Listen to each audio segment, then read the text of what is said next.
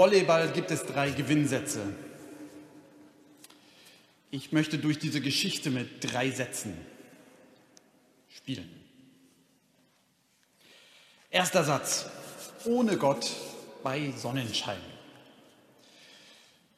Ich finde es ganz hilfreich, die biblischen Geschichten zunächst einmal einfach wahrzunehmen, wie Geschichten, die auch heute passiert sein könnten. Ohne Gott ob das geht, weiß ich nicht. Aber manche von uns, vielleicht sitzt hier und dort jemand, der sagt, ich lass Gott mal weg. Okay. Was hören wir? Wir hören von Abraham und Sarah.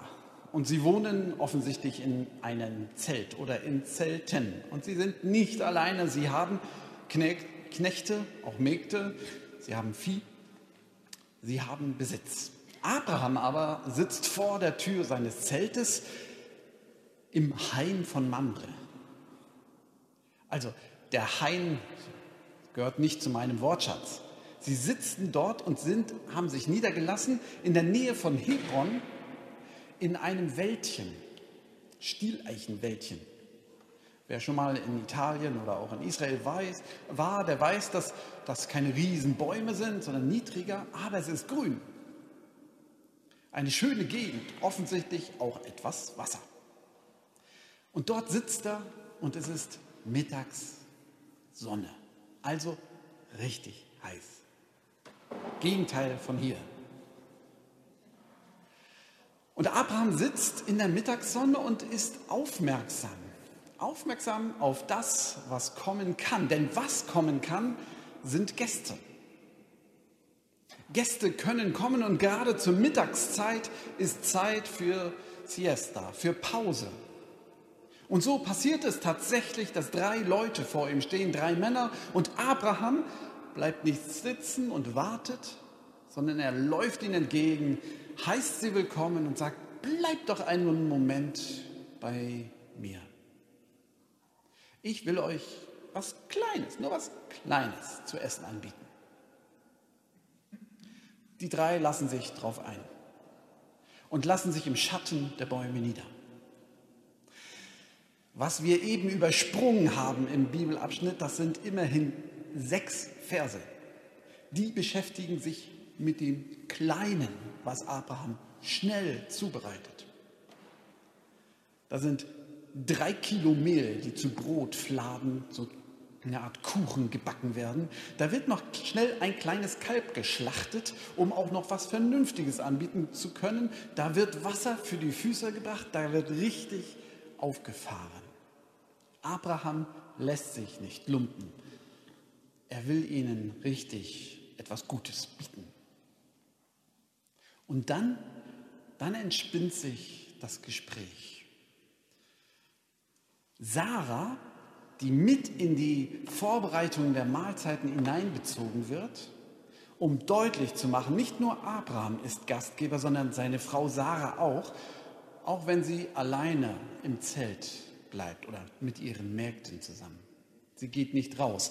Ist übrigens eine Erfahrung, die ich selbst auch mal gemacht habe. War ich bei arabisch sprechenden äh, Christen in Israel eingeladen und ähm, die, die haben uns auch herzlich willkommen geheißen, uns Deutsche, damals vor 25 Jahren war das. Und waren nur Männer da. Die Frauen saßen im Extraraum. Das war nicht böse gemeint, das war einfach Tradition bei ihnen so. Okay, so ähnlich ist es hier auch, aber das Gespräch entspringt und die drei wollen sicherstellen, dass Sarah zuhört. Wo ist deine Frau Sarah? Und Abraham sagt, sie hört ist hinten gleich im Zelt. Okay. Und dann, dann sprechen sie etwas aus, was Sarah zum Lachen bringt. Deine Frau wird übers Jahr ein Kind bekommen.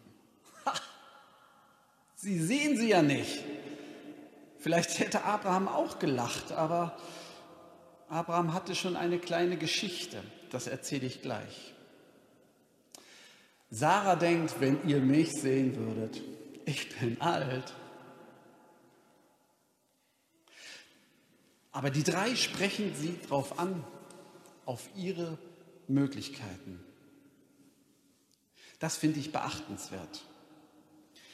Wenn ich diese Geschichte einfach ohne Gott mit Sonnenschein erzähle, dass da drei Leute sind, die nicht auf das gucken, was nicht möglich ist, was sowieso nicht geht, schon gar nicht in Pommern und schon überhaupt nicht während Corona-Zeiten und es wird sowieso alles schlechter und ihr seid auch alt.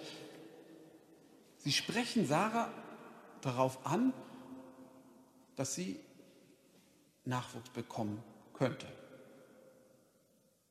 Sarah lacht zunächst, weil sie denkt, das kann nicht sein. Als sie darauf angesprochen wird, warum sie denn lache, erschrickt sie plötzlich. Sollte an dem, was sie sagen, doch mehr sein als, als nur ein verrückter Wunsch von drei Leuten, die ich noch nie gesehen habe?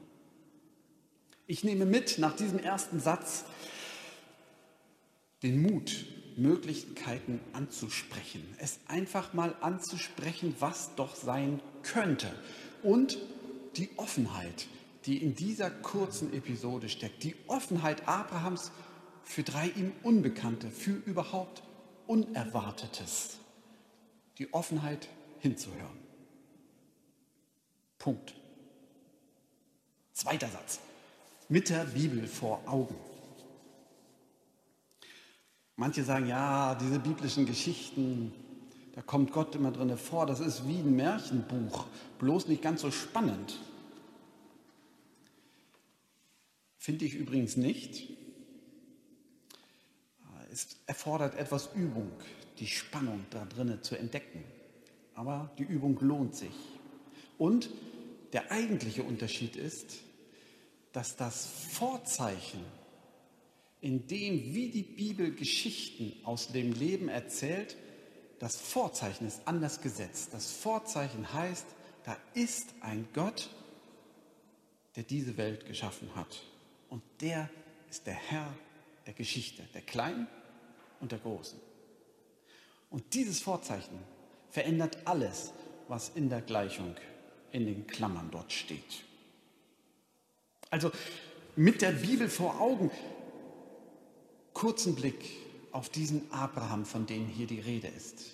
Abraham ist in der Bibel der, mit dem Gott beginnt, eine Beziehung aufzubauen, ein Volk aufzubauen. Mit dem Gott beginnt, sich zu erklären, wie er ist.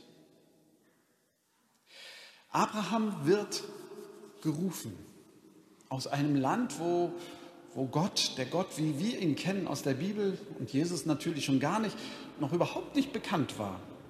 Geh, verlass dein Vaterland und zieh in ein Land, das ich dir sage. Und Abraham, das ist der, der das macht.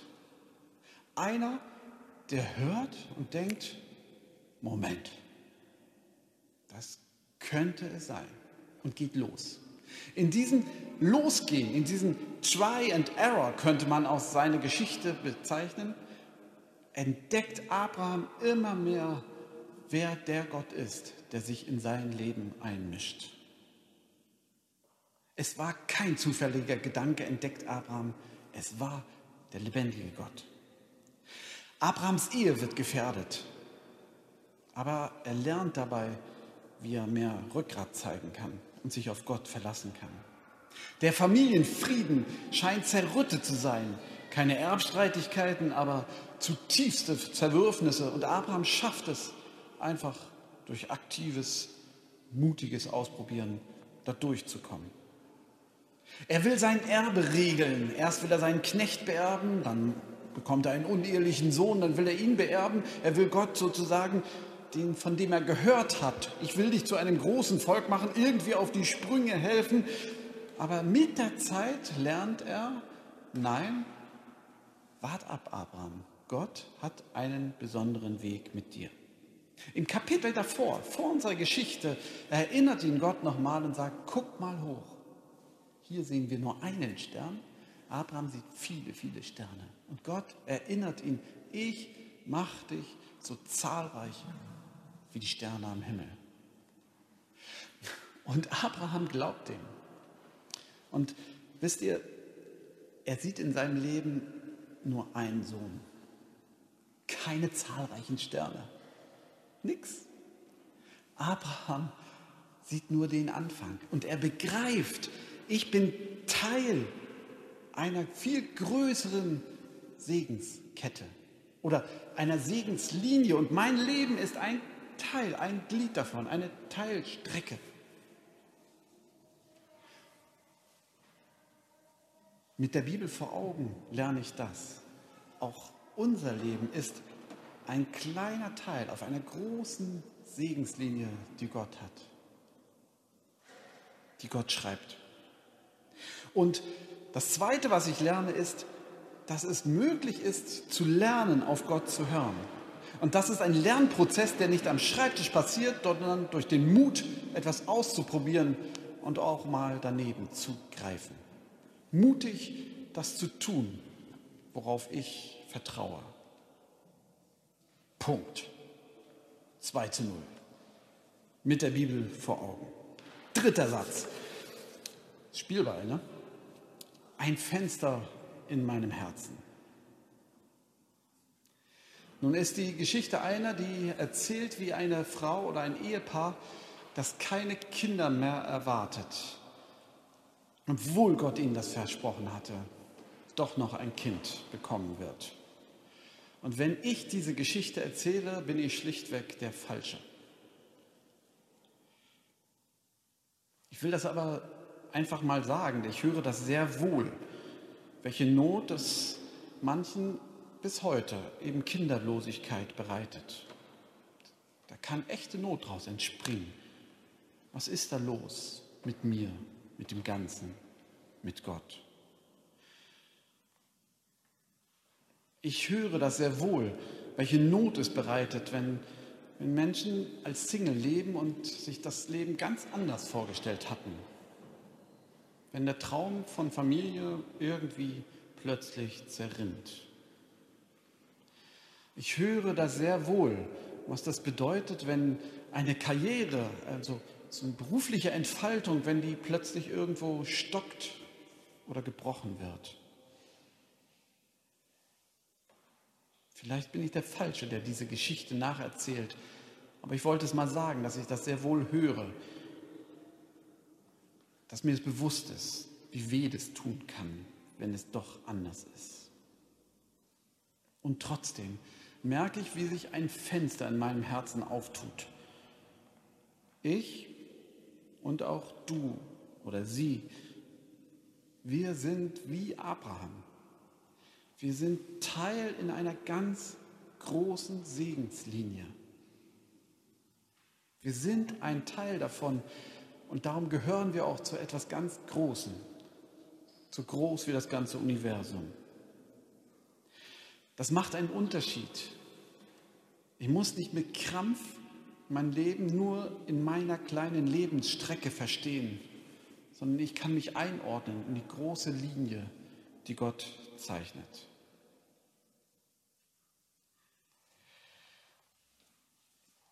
Ich klinke mich in diese Linie ein, indem ich Gott vertraue, dass auch meine kleine Lebensstrecke in seinen Augen wertvoll, wichtig, unschätzbar wichtig und schön ist.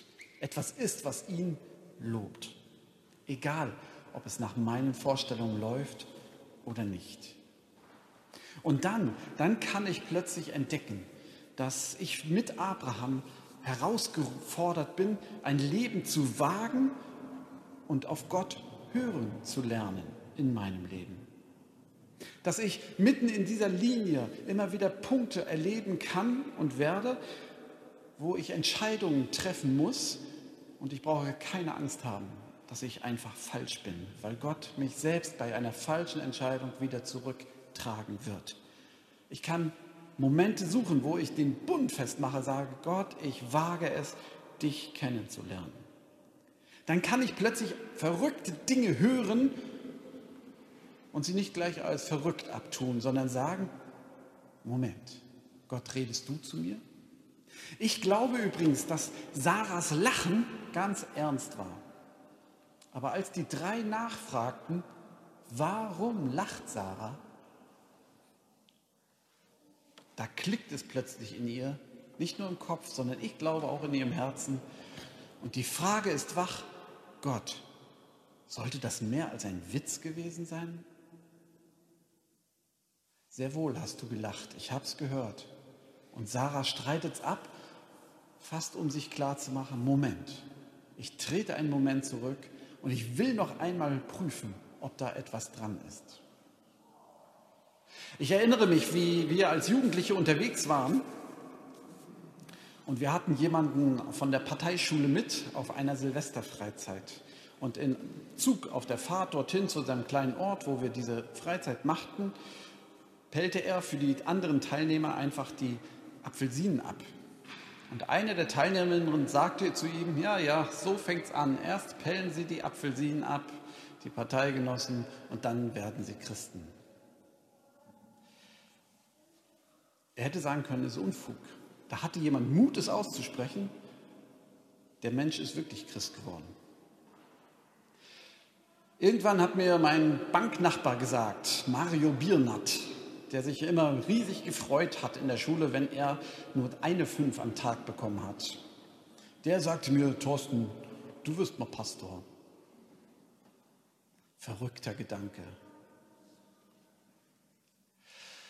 Irgendwann hat es mal einer ausgesprochen, lasst uns die Chemnitzer Wände kaufen. Irgendwann hat mal einer gesagt, vielleicht sollte doch eine Kirche in Schönwalde stehen. Irgendwann sagt Ihnen jemand, lachen Sie nicht gleich oder lachen Sie ruhig. Aber dann hören Sie noch mal hin.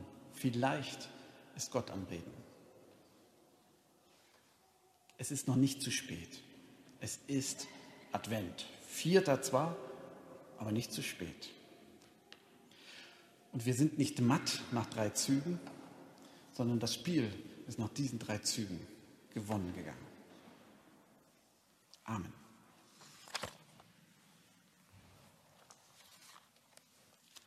Wir hören Musik und ich lese den Text. Ich stehe vor dir mit leeren Händen, Herr.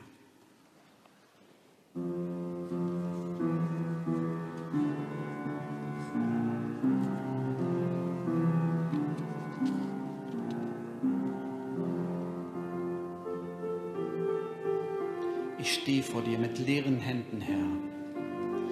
Fremd wie dein Name sind mir deine Wege. Seit Menschen leben, rufen sie nach Gott, mein Los ist tot. Hast du nicht anderen Segen? Bist du der Gott, der Zukunft mir verheißt? Ich möchte glauben, komm mir doch entgegen.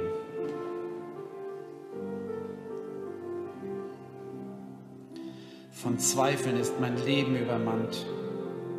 Mein Unvermögen hält mich ganz gefangen. Hast du mit Namen mich in deine Hand, in dein Erbarmen fest mich eingeschrieben? Nimmst du mich auf in dein gelobtes Land? Werd ich dich noch mit neuen Augen sehen?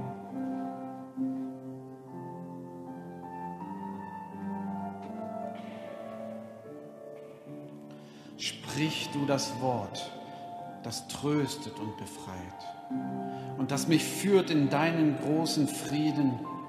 Schließ auf das Land, das keine Grenzen kennt und lass mich unter deinen Kindern leben. Sei du mein täglich Brot, so wahr du lebst. Du bist mein Atem, wenn ich zu dir bete.